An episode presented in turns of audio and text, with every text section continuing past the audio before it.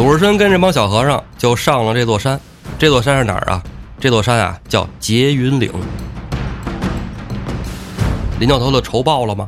神行太保说：“你这开不开玩笑吗？我跑得快，但我杀人他不快啊，是吧？你我我要去了，我把我自己扔那儿倒挺快啊。啊，边上埋伏着小弟，抄着家伙就出来了。鲁智深一个人吃的饭不能把禅杖抱怀里啊。鲁智深双拳难敌四手啊。几员干将带着一票兄弟就杀过去了，一个尾豹已经够他们受的了，边上又冲出一票军兵。这人使劲一看，认识。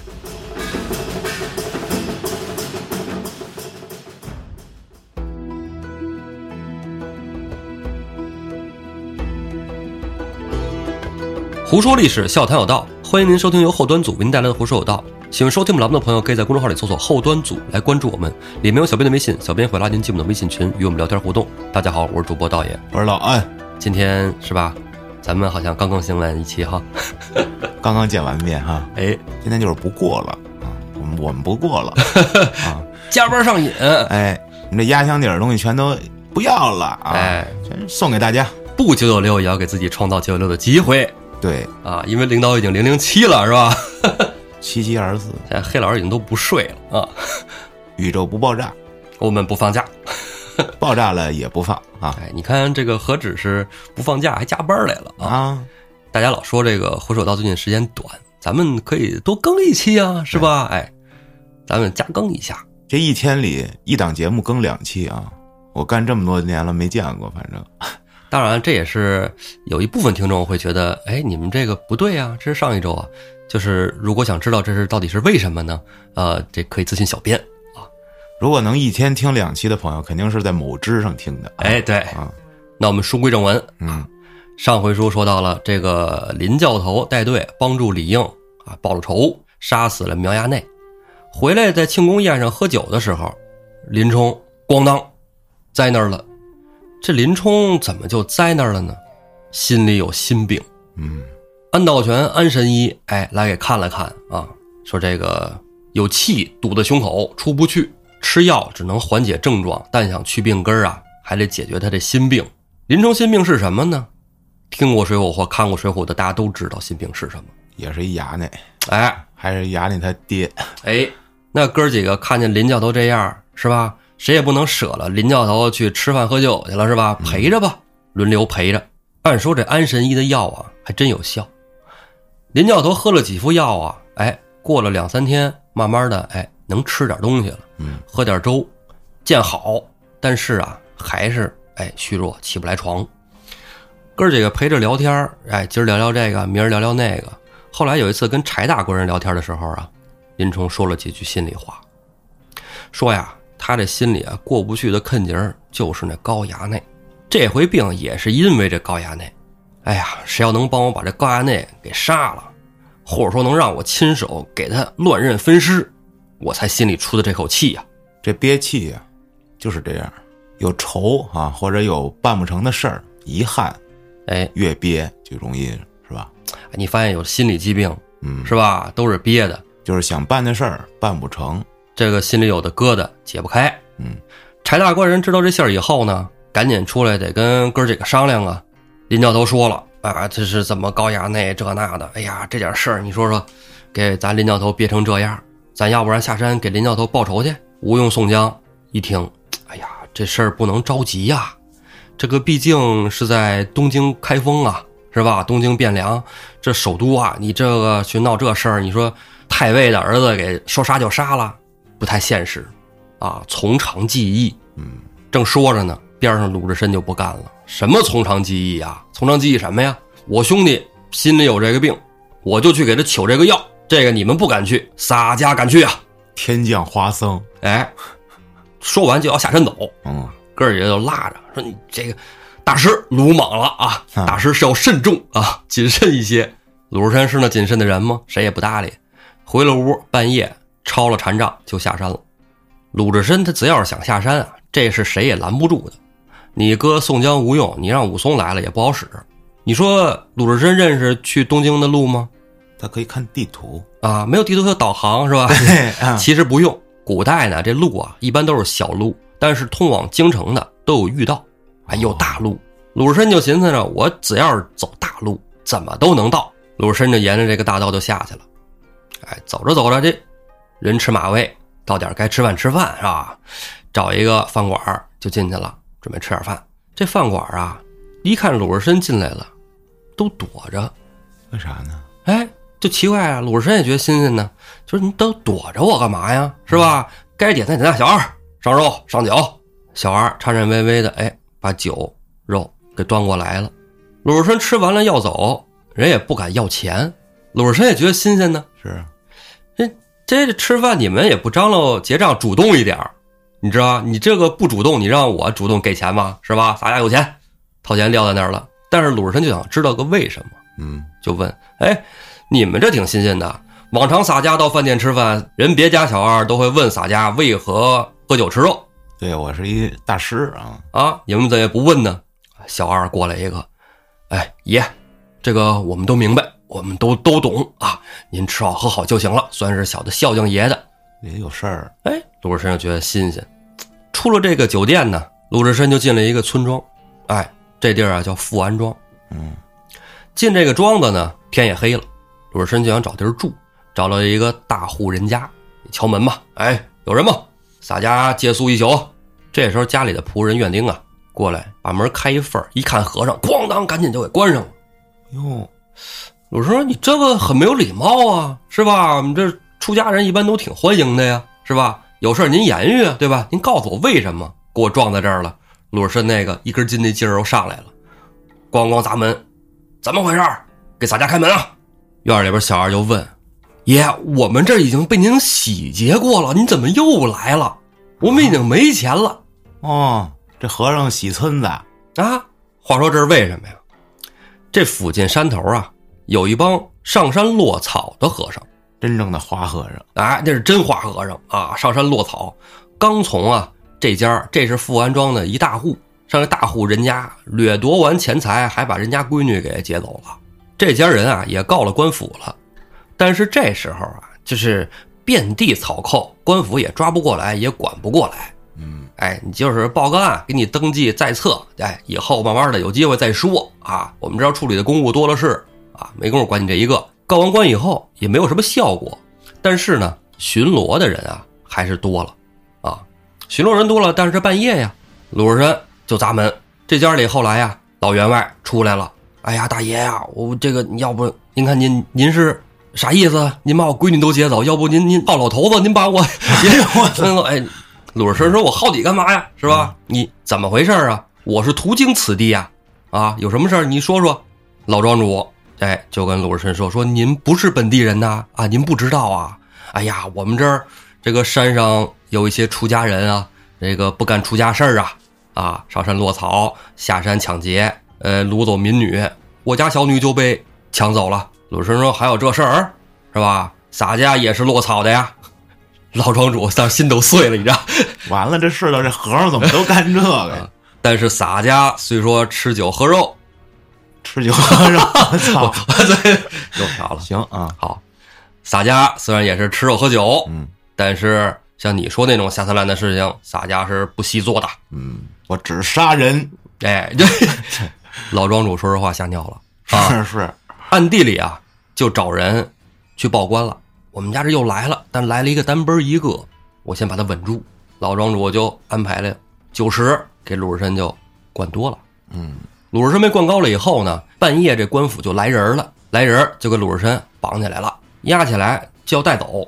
这个庄子吧，离着官府还有点距离。鲁智深这么着边推着边走着，其实已经明白了啊，酒都醒了。嗯，推着走着，路过一个小山丘，这小山丘上啊，一棒锣响就窜下几个和尚。这 这画面，哎，这些衙役一看见这帮和尚来了，撒丫子就跑了，也不管鲁智深了。这帮小和尚啊，就把鲁智深哎绳儿给解了。鲁智深纳闷呢，这这世道怎么回事啊？是啊，我这两天下山也懵逼了，这怎么了？这是跟小和尚问说：“你们是哪来的呀？啊，你们认得洒家？啊，为何要救洒家呀？”嗯，小和尚说：“这官府都没好人啊，我看您也是一脸英雄。”来跟我们山上见见我们的方丈扛把子，我 方丈大哥啊，哎，方丈大哥啊，鲁智深那就会会吧。嗯哎，反正先把我救了，那就是好人呐，嗯是不是？鲁智深跟这帮小和尚就上了这座山，这座山是哪儿啊？这座山啊叫结云岭。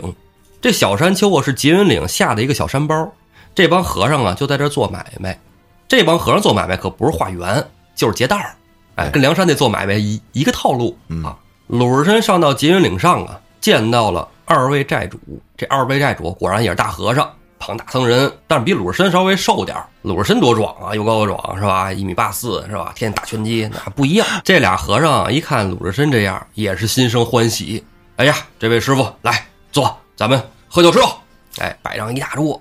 鲁智深一看，那这是吧？又饿一宿了，这家伙吃吧，边吃边唠吧，哥儿几个唠啊。俩和尚一会儿就挥手来上妹子，上妹子，我去，哎，边吃边喝，一会儿进来好几个大妞啊，呱呱往腿上一坐。鲁智深不稀罕这个，鲁智深不好这个，说你们整着，我先吃啊，来喝干了，咣咣吃喝聊天嘛，聊天中啊，鲁智深就知道了，说这个两个和尚啊，一个叫法通，一个叫法会。嗯，法通法会，哎，这两个人啊，你说这都是和尚，在这山上就这么喝酒吃肉啊，还弄着大姑娘腿上坐着，这个是不是有点不通情理啊？这太不正常了，这个是吧？其实咱不说这大姑娘坐腿上的事儿，你就光这个喝酒吃肉啊，这就有点问题。但是你知道吗，老安，在古代的时候，这还不是太大的问题，尤其是在晋朝以前。啊其实这个忌吃荤啊，其实这不是荤，这叫腥。啊你看这个“荤腥”二字啊，这“荤”是草字头，“腥”是月字头。哦，对，哎荤有五荤吗？哎，就那个大蒜啊，对，这是和尚最忌的出家人哦，五荤三宴。啊这个怎么说呢？它有味儿，嘴里有味儿。你说那个五荤，啊，吃完都是口气重的。我最爱吃了，当然，咱们就是是吧？现在做饭烹饪都拿蒜炝个锅是吧？葱炝个锅是吧？啊这个东西怎么说呢？你在念经的时候，哎，陪伴这个佛祖，你身上有味儿，那不行，佛祖，我操，你还吃大蒜了吗？哎，对吧？那就说说这个五荤到底是啥？啊，老安，你知道几个？我就吃了一大蒜，是不是还有葱啊？葱、啊，对俩了大葱、小葱，都不行哎，都不行。还有另外两个，这另外两个呢，可能呃有些人就听过，或者是这个当地哎家乡生产的，一个叫教头，什么玩意儿？教头也叫教子啊，它跟那个独头蒜差不多，它是一个，上面长得跟葱似的，底下是一箍劲儿，跟蒜瓣儿似的。这是蒜的亚种吗？哎，这是南方的一种食材，真没听说过啊南方的一种食材。还有一种啊叫星渠也不知道。啊，这是西域的，新疆那边儿，哎，哦，也叫阿魏。阿魏，阿魏，对，哎，辣椒行吗？辣椒没说不行，辣椒倒是没说不行。嗯，但是现在就是说有各个地方吧，说这个五荤啊种类不一样，然后还有一种啊叫胡碎，胡丝儿 胡碎、哦 不是胡四儿，啊，呃，又叫元岁。老安，你看咱们是吧？有时候咱们录节目之后，经常喝点啤酒，啊，我特爱喝那个福佳白啤酒。哎，那里头是不是就有这些香料啊？哎，福佳白啤酒里边有一个成分啊，就是你喝的时候不是跟其他啤酒感觉不一样吗？是对吧？它特殊添加成分啊叫元穗籽儿。哦元穗是啥呢？其实咱家说人话就叫香菜 哦，香菜也不许吃。啊，对对哦对，香菜籽儿啊，就是元穗籽儿。那行了，来来北京没法吃涮羊肉了，是吧？这啥也别整了，是吧？当然，有的地儿把这香菜算进去，有的地儿不算。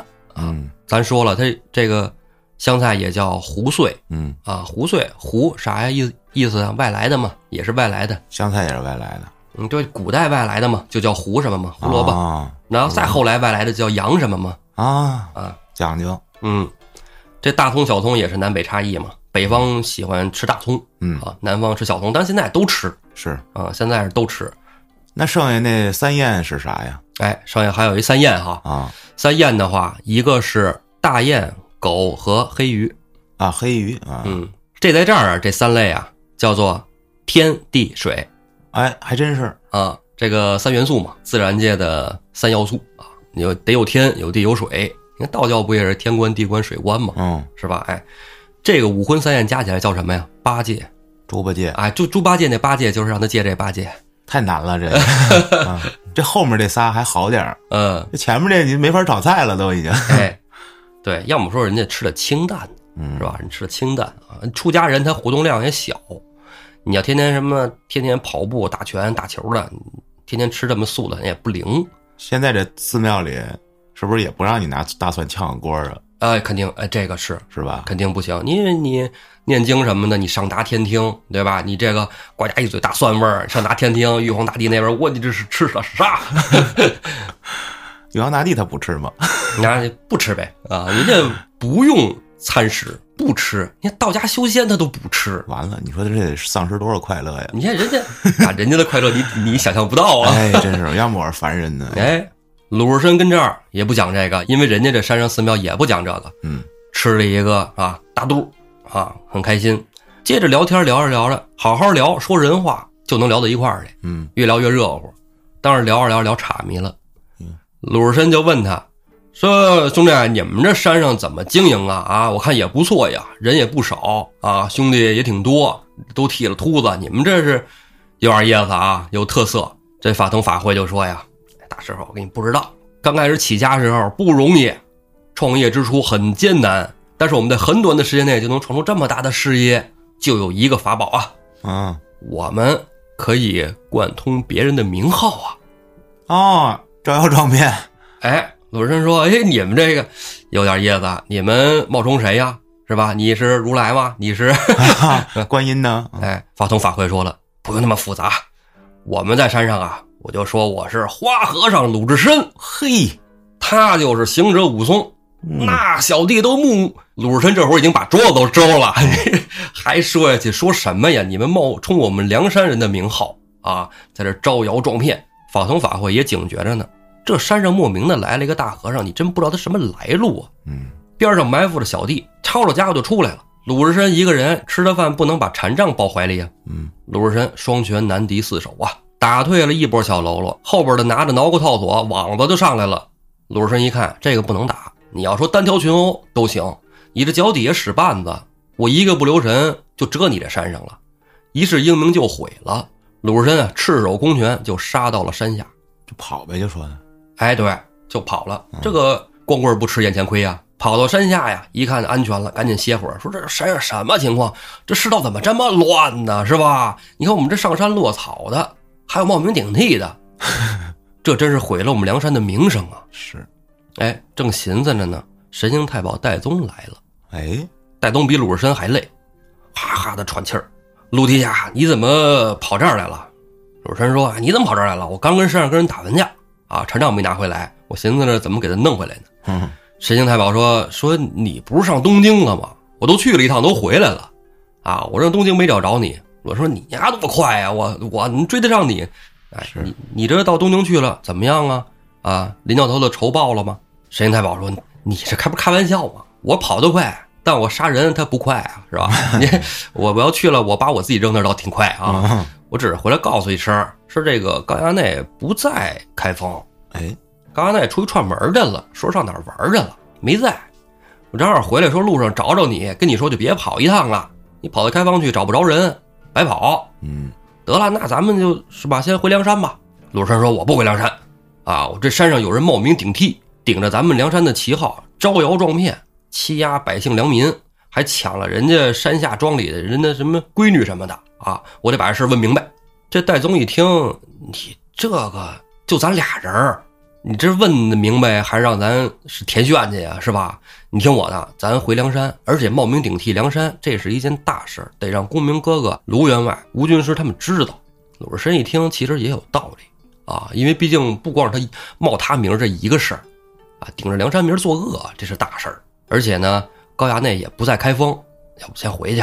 主要禅杖都没了。哎，家巴事儿也不在，跟戴宗就回了梁山。梁山把这事儿一说，宋江一听，那这是大事儿，我们是要替天行道。现在有人顶着我的名儿啊，替我作恶，不能干。武松也不能干啊，顶着我的名儿，大虎英雄啊，你在这招摇撞骗，而且我没剃头啊，是不是？我这大长发这么飘逸，是不是？行者，哎，你弄个大秃子，这什么玩意儿啊？是吧？有损我的这形象。这么帅的给我毁了。啊没错，宋江、吴用一商量啊，就派着朱仝、雷横、燕青、史进、武松跟鲁智深一块儿去剿灭劫云岭。嗯，话说你刚才你觉得这个法通法会这名儿是不是特熟？这之前是不是提过呀？哎，提过。鲁智深回山一说这名儿啊，因为当年有一件事儿下山，鲁智深没去，就是朝天王去攻打曾头市，哦，还记得这个梗吧？当时有两个法华寺的僧人，带路的，哎，跟朝天王说：“我领路，咱们去走后门，打进曾头市。”那俩和尚就是法通法会呀、啊，这个前面后边都有仇，这就是报仇去的，是吧？剿灭绝云岭，这是一定的。几员干将带着一票兄弟就杀过去了。法通法会没有什么大能耐，当年只是顶着武松、鲁智深的名儿招兵买马，养了一大片。其实他俩呀，没有什么真能耐。那朱仝、雷横、武松、鲁智深、燕青、史进，这一杀到，那简直轻而易举就把劫云岭给干倒了。干倒之后呢，这一票人啊，里边有一些人其实是知道法通法会真实姓名的，有一些人就真以为他们是鲁智深、武松呢。这回梁山带着大旗来了，这帮人一看，哎，怎么不对呀？不是说我们是梁山分舵吗？啊，梁山劫云岭分舵呀，这总部收我们俩是这啥情况啊？是吧？啊，一闹明白了，这长头发、这散着脑袋这个，这才是武二爷呀！咣咣咣咣，跪倒一大片。二爷，我们跟您走，我们这剃秃瓢都是以为您这样的。用剃头啊，哎，啊我们回头也得披披肩长发。武松这人仗义豪侠呀，一看这样，走吧，跟我回梁山，兄弟们。嗯，哎，劫云岭收了一大票人，武松这儿收割了一批小弟啊，也是他的这小迷弟啊。嗯，鲁智深呢，想的是把山上那些这个小娘子们都给救回山下去。对他最爱干这种事儿，哎妇女之友，这个是吧？呃，也算是除暴安良嗯啊，给救了，把愿意跟着走的人，哎，收归起来带走；不愿意走的，轰下山去，把山上的东西就都给他们分了。下山的个人带一份儿啊，山上一把火烧作白地。或者你说在《水浒》这部书里边吧，和尚基本没有什么好的，鲁智深可能就算是最好的了。少。哎，还有他师傅啊，那票人，那些是正正经和尚就不说了，是是，咱这里大部分说的都是不正经的和尚。对，说好几个了，哎，你说这都是不正经的和尚，咱们说半天了。我跟你说一个更不正经的事儿。啊，好，太棒了，喜欢这个。挺有意思的啊。啊，因为我看了，虽然说我说做古本水浒，咱们把它连贯起来说，但是现在咱们这小桥段说完了，咱们加入一个有意思的小故事。好，话说在南宋啊，广州有一个尼姑叫董世秀，不是一出生就是尼姑啊，出生在一个农户人家。嗯，这孩子吧，怎么说呢？小姑娘啊，家人就老觉得这小姑娘有点怪，但也说不出是哪儿怪。但家里实在太穷了，女儿呢，这个咋说呢？你说你在古代是吧，耕种啥的，你这还是男孩子更有力量嘛，是吧？你这女女孩子也送出家吧，就当尼姑去了，啊，对，因为家里吃不饱嘛，家里吃不上饭，孩子到那山上也有个吃的，是不是？嗯，哎，就上了尼姑庵，当了一名小尼姑。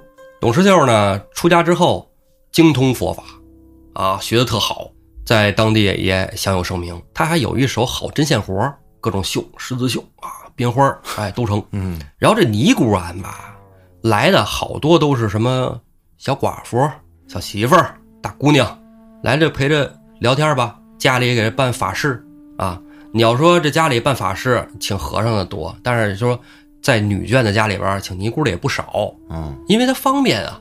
那时候法事有的一坐好几天，是，哎，就住在家里，也没有什么闲言碎语，尤其是寡妇，对吧？对老公死了，我办法事，家里住一百多大和尚，你这这办不好就赔如海啊，那 对你这是保不齐有那么一个两个你也受不了啊。是，哎，好说不好听的事儿，但是你请尼姑来呢，就挺好。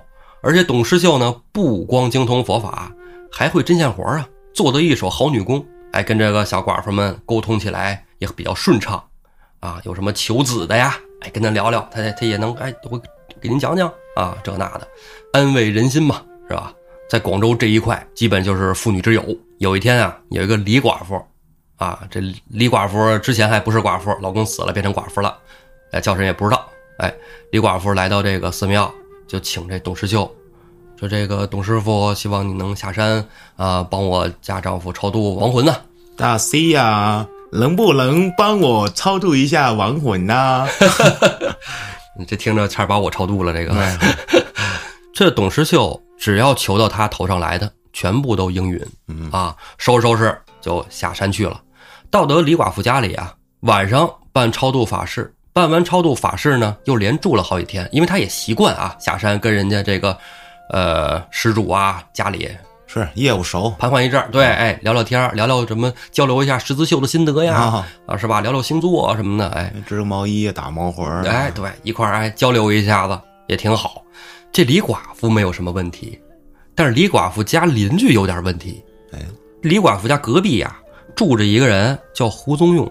这胡宗用啊，惦记李寡妇惦记好几年了。啊，哎，说实话，就天天盼着老爷们死呢。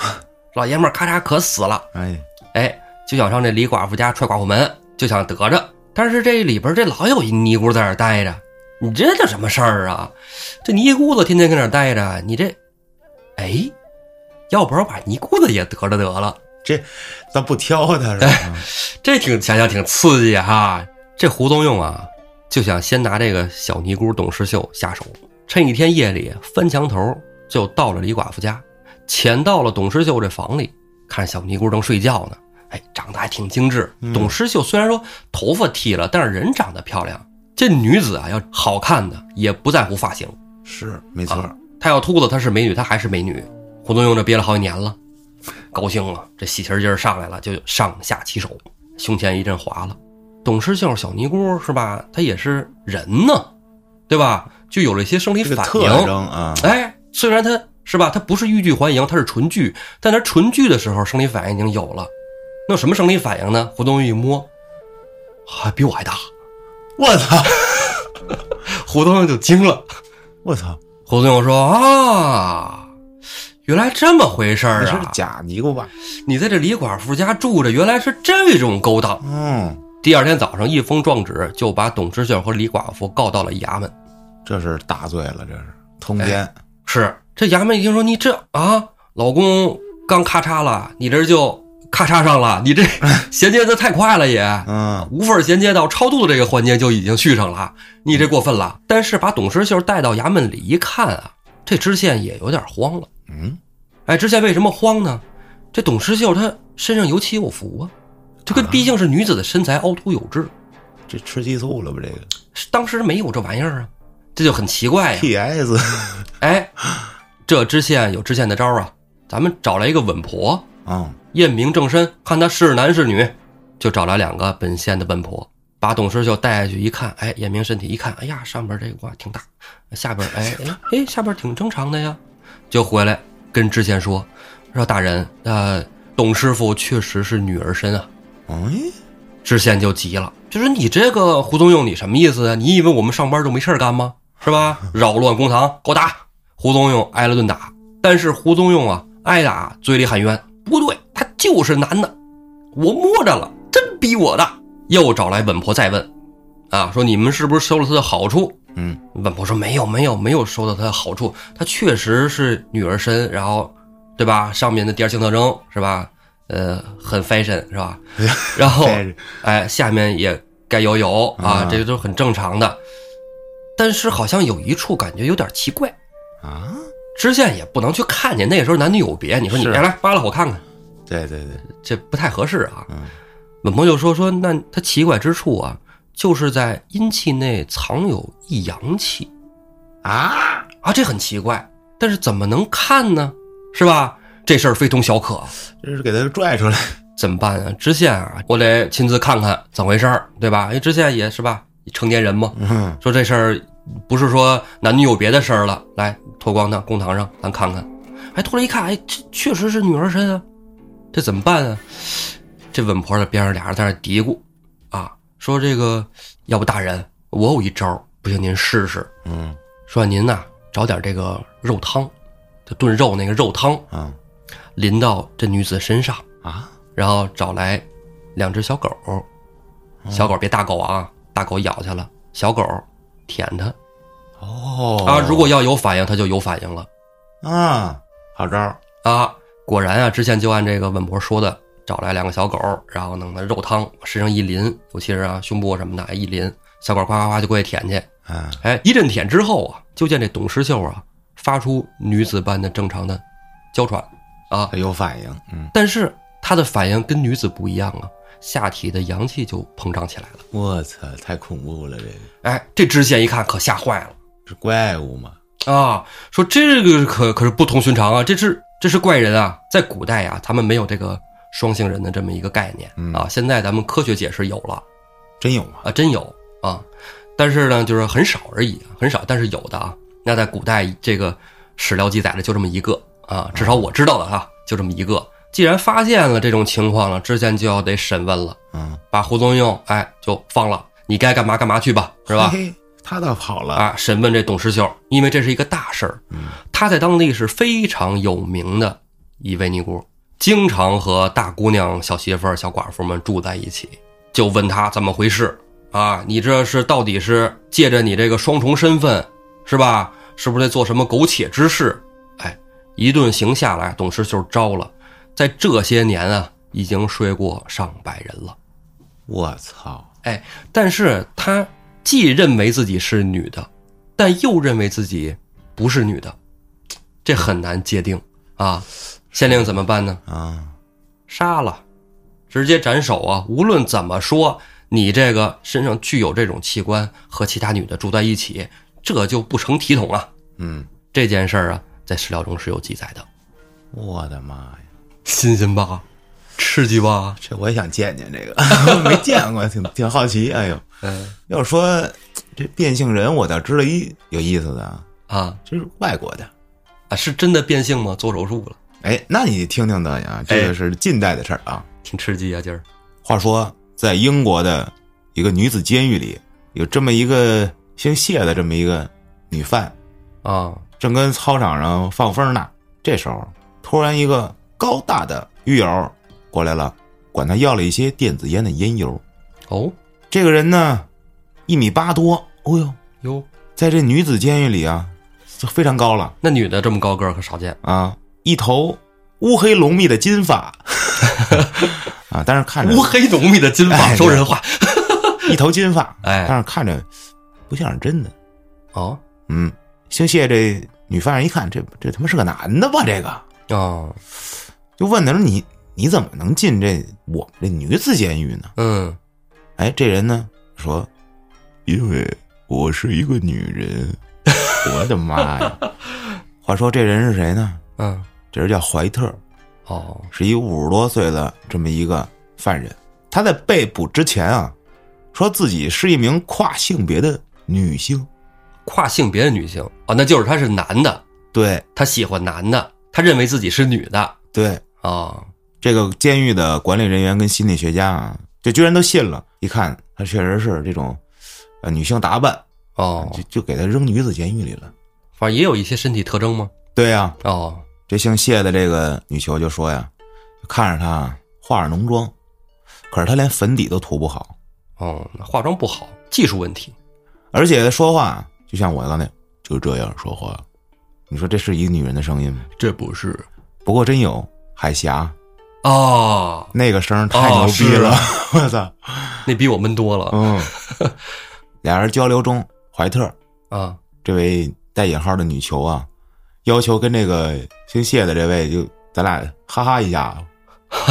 我靠，他不是对呀、这又露馅了吧？哦是啊，这姓谢就说：“哎，你我以为你是女的呢。”这怀特说：“啊，是的，但是是一个不一样的女的。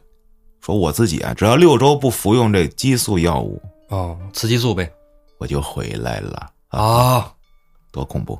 而且说在监狱里啊，把这药藏在口香糖跟这个嘴唇中间，这样狱狱警就以为他吃了药了，他就这坚持六周啊，就变成回这男的了。这姓谢的这个女囚直接就把这事儿告诉狱警了，最后处理说这怎么回事呢？这小子啊他就是一男的，啊而且他在进来之前呀、他还多次因强奸、恋童癖这种事儿被逮过。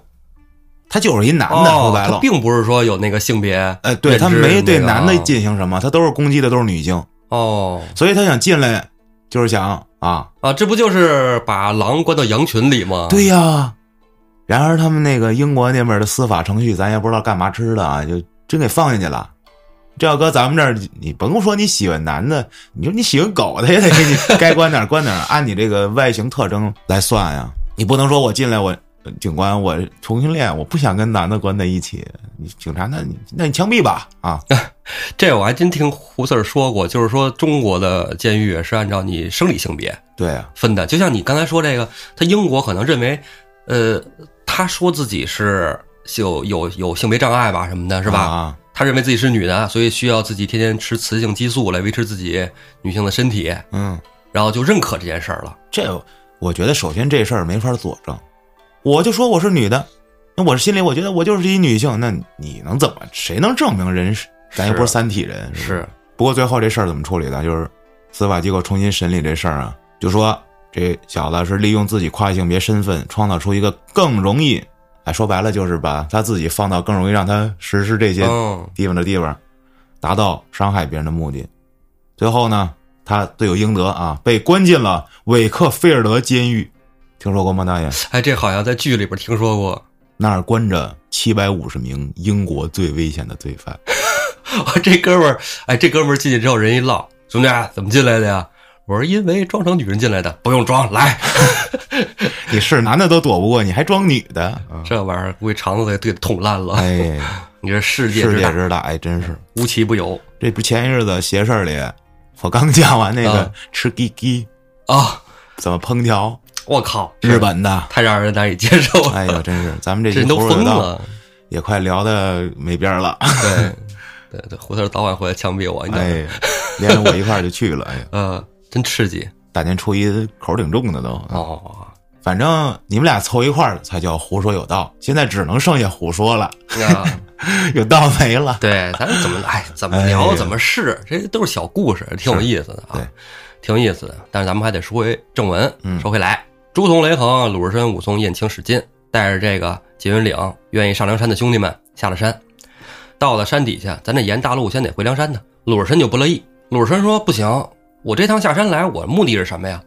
是吧？洒家目的性很强啊，我就是要给我兄弟找药对，啊，药没取回来，我就不能回山。嗯，既然你们都下来了，你们都别回去了，跟我一块儿取药去。这帮兄弟说：“你看这大哥是吧？将令是让咱剿灭劫云岭，一是替朝天王哥哥是吧报那个欺骗之仇，再然后呢冒梁山这个罪，咱也给他诛了。你但是你说这高衙内这事儿，大哥没说呀。正这时候啊，又来一人，嗯，来这人呢，他们都没见过。啊，哎，这人呢是附近山头上的一位寨主，见了朱仝、雷横、鲁智深、武松他们，扑通往地上一跪，啊，这哥儿一看，哟，你这是啥情况啊？是吧？啥也没说话，怎么先跪呀？这人上来啊，自报家门，小弟朱户山寨主飞毛腿刘通哟，啊，见过各位哥哥。这一听跑得快呀，这是。哎，这哥几儿一看，说这倒挺讲理儿是吧？兄弟，起来说啊，啥情况啊？刘通就说呀，说我仰慕梁山已久啊，只是一直没有机会能见到诸位哥哥，我愿意归顺梁山，在山上也屯聚了小有人马，我回去也愿意烧山头，咱一块儿走。背书啊，哎，跟你们走。对，这燕青使进是吧？一听这挺好啊，愿意跟我们一起替天行道，上梁山，咱们一起共聚大义是好事儿。嗯兄弟，你们回上山收拾去。梁山这儿我给你指条路，你怎么怎么走。嗯，刘通说：“哎，别别，我们朱虎山好风景，好景致，诸位哥哥随我上山看看。”啊，燕青就有点嘀咕，燕青嘀咕什么呀？说这江湖之人诡计多端，是，是不是有什么是吧阴谋诡计？儿哎，鲁智深说：“哎，怕他作甚？走，咱们去看看他的景致，是景致还是计谋，咱们都不怕。”兄弟一行啊，就随着刘通来到了朱虎山。到了朱虎山上啊，刘通叫喽啰们大排宴宴，请这兄弟几个吃饭喝酒。哥几个一看啊，刘通也确实没有什么说恶意啊什么的，也没有什么阴谋的样子，很诚恳，一直在身边伺候着，叫他的周边的小弟说：“这是我山上负责啊压粮运草的，这是负责打造兵械的。哎，你们都来见过，这是梁山的哥哥啊，这是花和尚陆提辖啊，这是五都头，哎，等等等，叫这一圈儿，确实没有加害之意。嗯在山上也就敞开了喝吧，高兴啊，兄弟几个见面了。然后朱虎山啊，确实好景致，嗯，哎，看着山景儿，喝着美酒，挺高兴。之前要商量着怎么上梁山的事儿，就说说这个我们山上收拾，您得给我们两天功夫，到时候咱一块儿走，嗯啊，咱一起走，省得到时候我找不着路，咱再是吧出了岔子，呃，梁山山东地面上是吧，我也没有你们熟。武松、史进这都是好酒之人呐，一喝上酒没关系，收拾你的是吧？咱们没事，等两天、三天，咱们就开拔。等到第三天啊，还是准备说吃一顿咱就走了，吃一顿就撤了。吃饭呢，有小喽啰上来通报，哎，寨主，各位梁山大哥，我在山下抓了两个牛子。啥叫牛子呀？牛子，这个可能是意思不太一样啊。现在的牛子不是以前的牛子啊，但是古代牛子呀，这个在《水浒传》里边多次出现，啊，就是官差、哦，官人儿。哎，就是山下抓了两个官人儿，带上山来，说这个官人带山上干嘛来呀？这山下宰了就完了。嗯他说这个有大事禀报啊，这两个官人啊，我们刚才山下审讯了一下，他们是宜州府来的。宜州，哎因为这几天啊，这个哥儿几个聊天吃喝都挺嗨，鲁智深啊就反复着就说要给高衙内怎么怎么着抓了、嗯啊，碎尸万段，对，这是我是吧兄弟的药啊啊，得给我兄弟找药。这脑袋就是最好的药。哎，这山上人也都知道，宜州府抓上这俩官差呀，给带上山来以后，卢师就说了，怎么说的呢？就是宜州府来了个客人，哎，东京开封汴梁来的，这个客人呢，哎，是高衙内，呃，高太尉的儿子，来到宜州呢，他叔叔呢在宜州现在当知州，他来这儿呢是来寻花问柳啊，这儿有好多好玩的，他叔叔赶紧说，哎呀，大侄子快来吧，我们这儿进来新妹子，哎，但是去了之后呢，其实啊，这虽然绰号叫花花太岁，其实早就被掏空了身子，哦一直拿药盯着呢。哦药人儿，哎，拿药盯着呢。这回呢，离了开封府了，没药了，身子的骨就弹了，弹了。哎，就扔在这儿了。嗯这俩人呢，就是回去送信儿，把大夫给请回来，啊，他也得有药。啊，鲁智深一听他要挂，那就让他挂。这俩官人我就要宰了他。武松这时候一搭鲁智深的手，大哥别着急。燕青心里小九九也转上了，嗯哎，那跟我们山上没关系啊！你们官府跟我们山上井水不犯河水，你走你的阳关道，我过我们的独木桥，就把这俩官差给放了。鲁智深就奇怪呀，为何放他们啊？你放他二人去了，我林冲兄弟怎么办？嗯鲁大哥别着急啊！我跟你说啊，大夫只要从东京来了，途经此地，咱把他截下来，林教头的药手到擒来。啊，哎，就定了这么一个小计策。嗯在山上等了三五天，果然有一票从东京来的人马，嗯浩浩荡荡来了三十七人。一计啊，把这三十七人截到山上，到山上来了，一打听，哎，其中为首的呀，这人叫戴修明，是开封的一名太医。嗯剩下三十六人啊，哎，是虞侯军卒和随从的马夫，还有仆人。就直接给他替换掉呗。哎，对，把衣服都扒了。啊，哎，朱仝、雷横啊，就扮作虞侯；燕青、史进呢，扮作随从，就太医的跟班儿跟班儿。哎，对，扛着药箱子。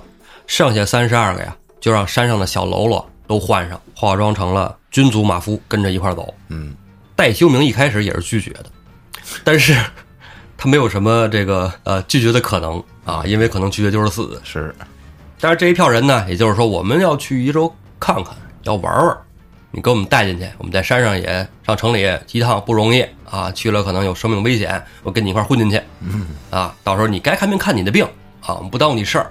这戴修明也没办法，也不敢声张，你声张就是死啊。是啊，嗯，这边上是吧？自己的随从身上小片刀揣着，砰儿一刀就给挡死是吧？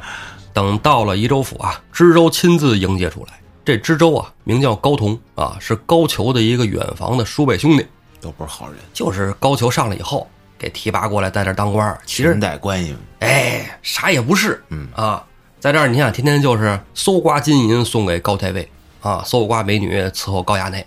你想知州来接这个大夫，你这大夫受宠若惊啊。嗯这知州高同说的也好啊，您先去给衙内看病，之后再给您接风啊。我酒席宴这边都准备好，您那边病看完了，咱们就过来吃，嗯好吧？到招待您，我们这是吧？新来的妹子，咱一块儿啊，嗯哎，都明白啊。这戴修明啊，带着这一票人，就随着高同一起来到了宜州府，穿过大堂啊，就往后宅走。高衙内啊，在后宅住着，养病，炕上躺着已经起不来了，基本上是只有出的气儿没有进的气儿了。啊，哎，他这就是阳气太亏了，就是已经快脱阳了。脱阳行，哎，新词儿。但是你进后宅，你不能说这么多人都跟进去，因为你还有军卒马夫，你这咋进去？嗯，这三十二个朱户山来的兄弟就给搁到了门外。朱仝、雷横、燕青、史进就跟着戴修明到了内宅里边。等到了高衙内住那屋子，有两人拦住了去路，一个是王斌，一个是李岩。这两个人呢是高俅府里的虞侯。哦，这俩人拦住我说：“你们干嘛的？”史进就说：“你们不是求着我们戴太医来给衙内看病吗？嗯，你们不认识戴太医吗？”王斌、李岩一看，哦，这就是戴太医呀，这之前没见过。来，您赶紧里边请，就把朱仝、雷横拦在了外边。因为朱仝、雷横啊也是虞侯打扮。啊，王斌、李岩啊，一看朱仝、雷横不认识，就说得问问这哪儿来的呀？你们两个是太尉府的？朱仝啊，有点被问懵了，因为朱仝不善于说瞎话。雷横这时候接过来了，说：“我们是新来的，啊，上个月刚来，你们前脚刚走，我们就到岗了。”李岩就问：“之前这种往外跑的差事，不都是老潘生他们来吗？怎么这回让你们来了？”雷横说：“老潘生病了，今天是我们俩人来。”王斌说：“说你们，我总觉得不太对劲啊，我觉得你们在哪个屋住啊？因为他们虞侯不都有宿舍吗？嗯啊，你们在哪屋住啊？一这么细了问，雷横也有点支吾了。他啥也不知道。对他不知道，他都没去过开封，咋知道这个事儿？说这正不知道怎么回答呢。屋里边燕青啊，听得这叫一个着急呀、这要搁燕青啊，八百六十个答案都已经出来了。史进在那听得也心慌啊，从药箱子里抄出刀来，还他妈问什么呀？兄弟几个，宰人吧！经他这么一提醒，雷横也抄出刀来，一刀捅进了王斌的肚子。史进从背后一刀又割了李岩的脑袋。之前还有领路的呢，领路的就是知州高同啊。一看这事不对，摸头就要跑。朱仝脚下一个腕子，给高同撂倒之后，拿胳膊肘就给他夹起来了，夹着嘎尔窝底下。屋里边燕青啊，本来正陪着戴修明那儿正打开药箱呢，戴修明那儿正给高衙内号脉呢，号号脉脉不对呀，怎么不动了？一看燕青已经把高衙内的人头割下拎在手里了。哎呀，丑爆了。戴修明吓得都快尿了，都不敢动了。使劲前脚杀完人，一回头看燕青那儿已经割了高衙内的人头。哎，好，得手了，兄弟们撤！这院里边还有别人呢。你想，这是宜州府知州的府邸呀、有仆人，有庄丁啊，闹作一团啊，咋咋呼呼嚷起来了。这哥儿几个见人就杀，见人就砍，边杀边往门口走。到门口这一看，那三十二个人已经不见了。但现在顾不了那么多了。燕青拎着高衙内的人头，朱仝夹着这个知州高同，就奔着城门跑。这一路上啊，也有人追，但是追又不敢上前追，为什么呢？你这真要是把知州给伤了，可怎么办呢？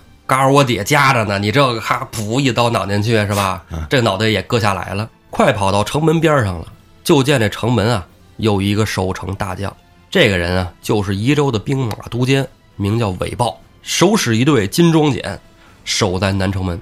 这哥儿几个谁都没马，光着脚兵往我这跑着，你这个打起来就费劲了。但是呢，这不是嘎儿窝底下有货吗？啊，你们知州在此，快快让开去路，不然我一刀就把他脑袋给嗯捅掉了，就跟那个高衙内一样。韦豹一看这样，我觉得我可能不应该让，啊，我应该赌一赌。这时候就见高同啊，在那儿正摆手呢，啊，韦豹心里琢磨着，哦，知州说不要管他，啊，好样的！韦豹把两个金锏两边一晃，有我在此，任何人不得离开。朱仝这时候，那我跟你还聊啥呀？掏出刀来。这时候高同就明白了，这孙子你丫赶紧给我让开，一不让开，我这家伙我就死了。我要死了，我这你们都活不了啊！你知道我大哥是谁吗？啊，我大哥高俅。韦豹一听，哦，原来是这样啊！得，那我让开吧，是吧？我这上班领工资的，我给你较啥劲呢？哈。是，韦豹提马微一侧身，朱仝、雷横、史进、燕青夹着高同，拎着高那脑袋就冲出了城门。冲出城门之后，可没放下高同，接着跑。这韦豹就不干了，说：“你们这怎么回事？你不是说出出城门你给我放下是吧？把我们知州还给我们，那是我们知州，你们要带哪儿去？”骑着马就追过来了。这哥几个咱说了，他走着，他走着总没有骑马快呀。一个尾豹已经够他们受的了，边上又冲出一票军兵。这人使劲一看，认识。欲知后事如何，咱们下回再说。